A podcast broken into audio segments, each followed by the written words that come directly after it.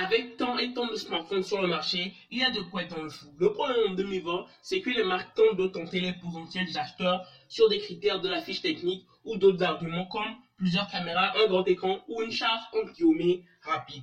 Le vrai problème en 2020, c'est l'originalité des marques et je me focalise plus sur les marques chinoises. Mais le Google Pixel 4a, c'est l'exception qui confirme la règle. Les smartphones ne sont pas une recette, ils partagent la clé d'une philosophie.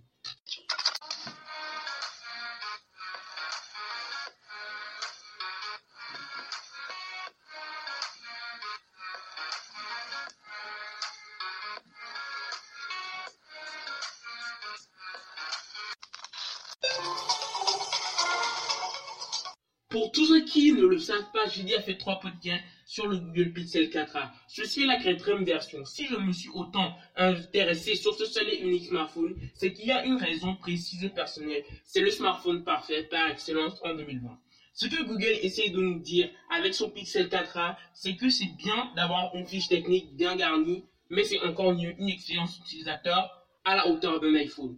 Pourquoi préférais-je ce Pixel 4a à un smartphone Xiaomi ou Realme dans le même budget?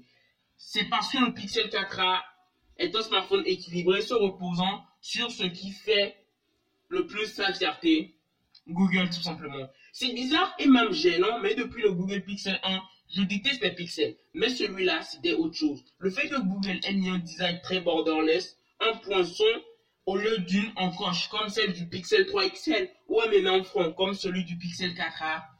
Le fait que l'écran soit plat m'enchante même si je suis pas entrer en guerre avec ceux qui sont incurvés sur les côtés. Mais hélas, l'arrière de ce smartphone ne mentionne guère car avec un seul bloc photo, Google semblait avoir honte de son modèle. Mais il aurait dû se montrer fier comme Apple avec ses iPhones sur lesquels on peut clairement distinguer les capteurs photo dorsaux l'écran le bien le plus précieux des smartphones, même si ce petit écran de 5,8 pouces ne vous fera pas pâlir d'envie, le fait qu'il soit OLED, si. Déjà, le fait que cet écran soit de cette technologie prouve que Google évolue de manière positive. La densité de 440 pixels sera d'autant plus agréable à la rétine c'est un argument. Google qui privilégie une expérience utilisateur ne se contentera que d'un écran rafraîchi à 60 Hz, une norme déjà très connue en 2020 le haut-parleur, je veux dire les haut-parleurs, on en a deux. Donc des haut-parleurs stéréo, c'est un son de bonne qualité, fluide et agréable, super audible, mais sans pour autant briller parmi les meilleurs. Le son stéréo est une qualité rare sur les smartphones milieu de gamme, donc c'est appréciable que Google l'ait mis sur cette fourchette tarifaire. Revenons sur le dos de ce smartphone qui est en polycarbonate. Pour moi, cette prononciation est, faite pour piquer les esprits les plus faibles. C'est du plastique, tout simplement. Mais le fait qu'on va lui mettre une coque de protection peut changer la donne ou pas. Chacun se fait son avis. Le capteur d'empreinte digitale se trouve sur le dos euh, abordé auparavant. Ça, la rapidité, sa fiabilité en fait un atout majeur. Mais n'aurait pas été préférable que ce capteur se trouve sous la dalle mais grâce au dos en plastique, ce smartphone n'aura qu'un poids de 140 grammes. Sur la tranche de la connectique, Google a fait le choix de mettre de l'USB-C, un choix qui n'est pas très étonnant. Déjà en 2020, 99% des smartphones sont dotés. Ce qui là est étonnant sur la tranche supérieure de ce smartphone, se lose une prise jack. Parce que quand tous les concurrents veulent s'en débarrasser, bah, Google le remet sur ses modèles. Ça peut sembler très bizarre, mais les mélomanes d'entre vous qui ont un bon vieux casque filaire qui traîne dans le tiroir du bureau, qui a pris la poussière après l'achat de votre Google Pixel Buds, bah, auront de quoi se faire quand même.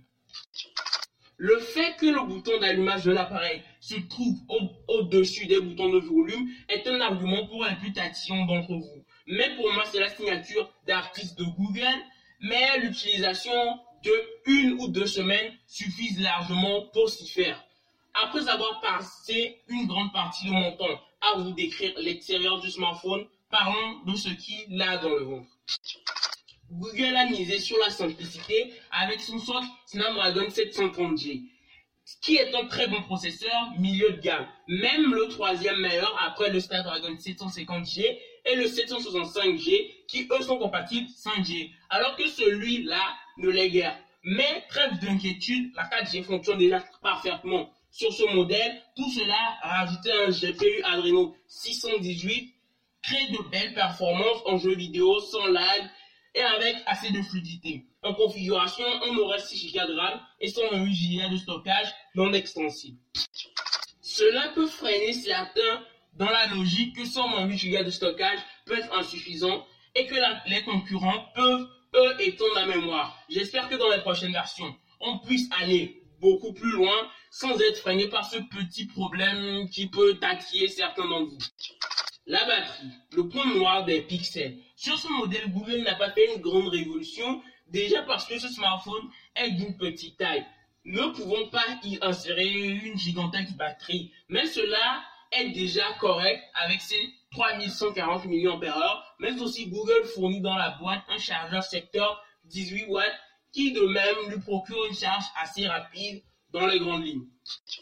Le problème d'Android en 2020, c'est que il a atteint une certaine maturité. Donc avoir des évolutions viables, ce n'est pas très facile. Le manque de certification d'étanchéité est un défaut en cas de oups accidentel. Mais le manque de cette certification refroidira les plus ardus d'entre vous qui s'amusent à comprendre les smartphones avec les petits poissons rouges.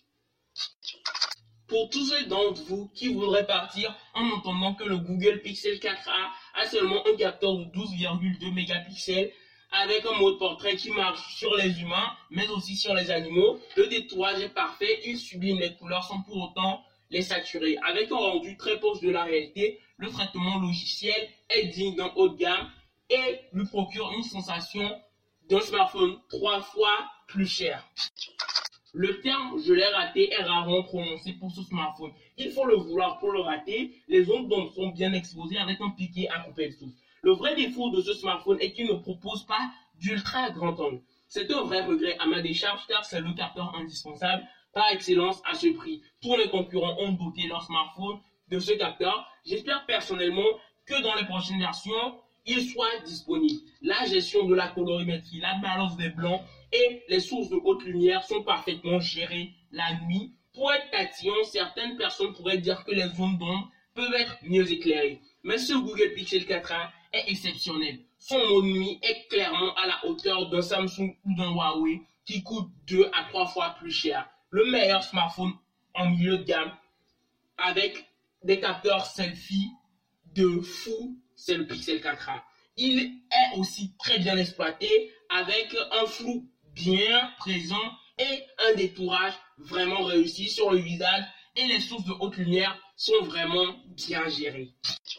C'est la toute première vraie réussite de Google avec son écran AMOLED tout petit avec un confort à l'usage incroyable qui, associé à son poids à plume de 140 grammes, un son stéréo qui ravira la grande majorité d'entre vous, tout cela couple un Snapdragon 730G et des performances photo jamais vues par an sur ce tarif, ajouté à une très bonne stabilisation vidéo, c'est le smartphone parfait et équilibré par excellence en 2020.